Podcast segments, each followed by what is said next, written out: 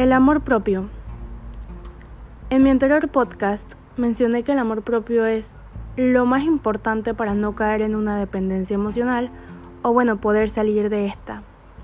Pero sé que el amor propio no es tan fácil de tener y a veces puede tornarse muy complejo hacerlo. ¿Por qué será tan difícil caernos bien? O sea, agradarnos.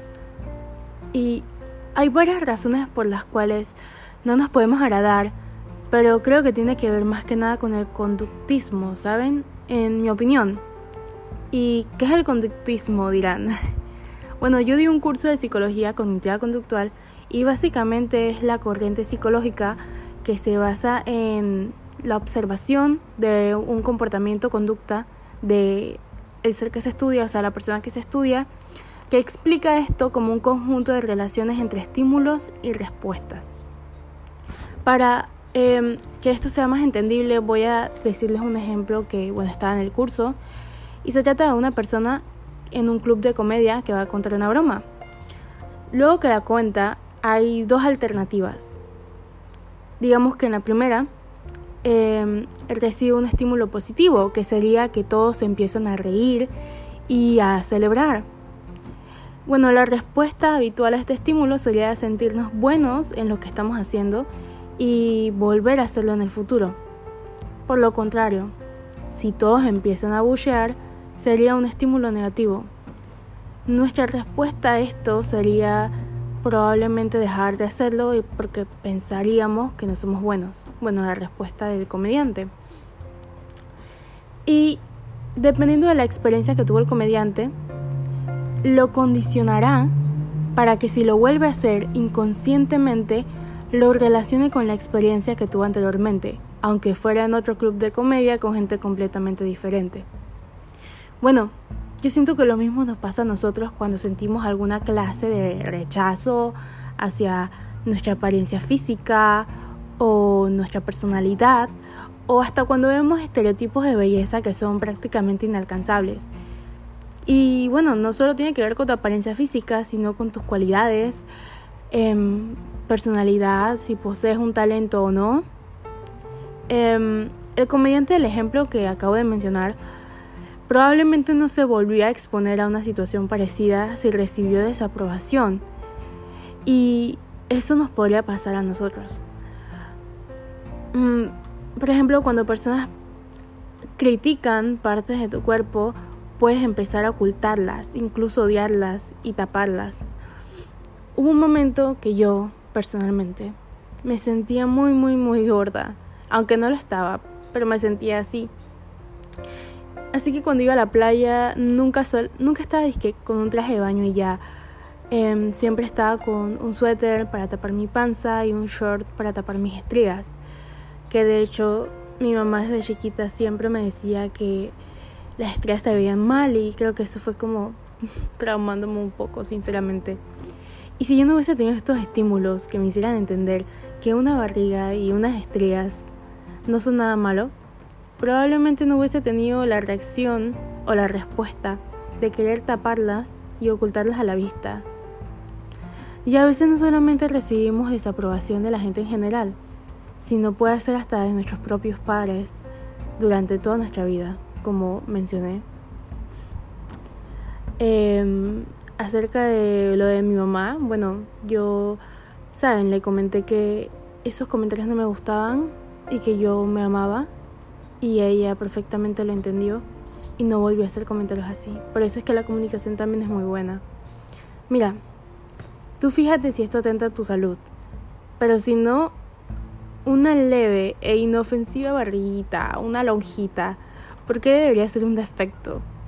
Si no te hace daño ni a ti, ni a nadie, ¿qué tiene de malo? O sea, unas estrías no afectan tu salud, algo de celulitis no afecta, granos probablemente, pero normalmente es normal. y si el daño psicológico que te hace, no es por ti, es por la influencia negativa que te hicieron creer de esto. No porque realmente tenga algo de malo.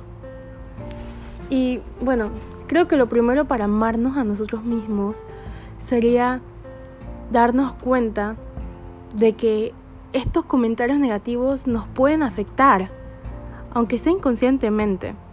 Y a veces ni siquiera son comentarios negativos, sino asociar el nivel de perfección, belleza o inteligencia a un estereotipo hemogénico muy difícil de conseguir, como una mujer de una revista o una persona carismática y popular, entre comillas.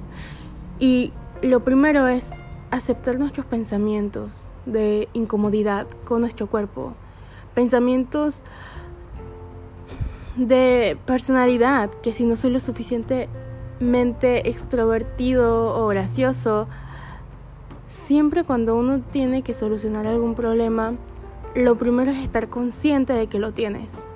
Para sanar, primero aclara tus sentimientos contigo. Segundo, es darte cuenta que tú no tienes la culpa de eso, que es completamente normal y que si no te afecta a ti o algo malo, o sea, ¿por qué repudiarlo? O sea, ese eres tú, es tu personalidad.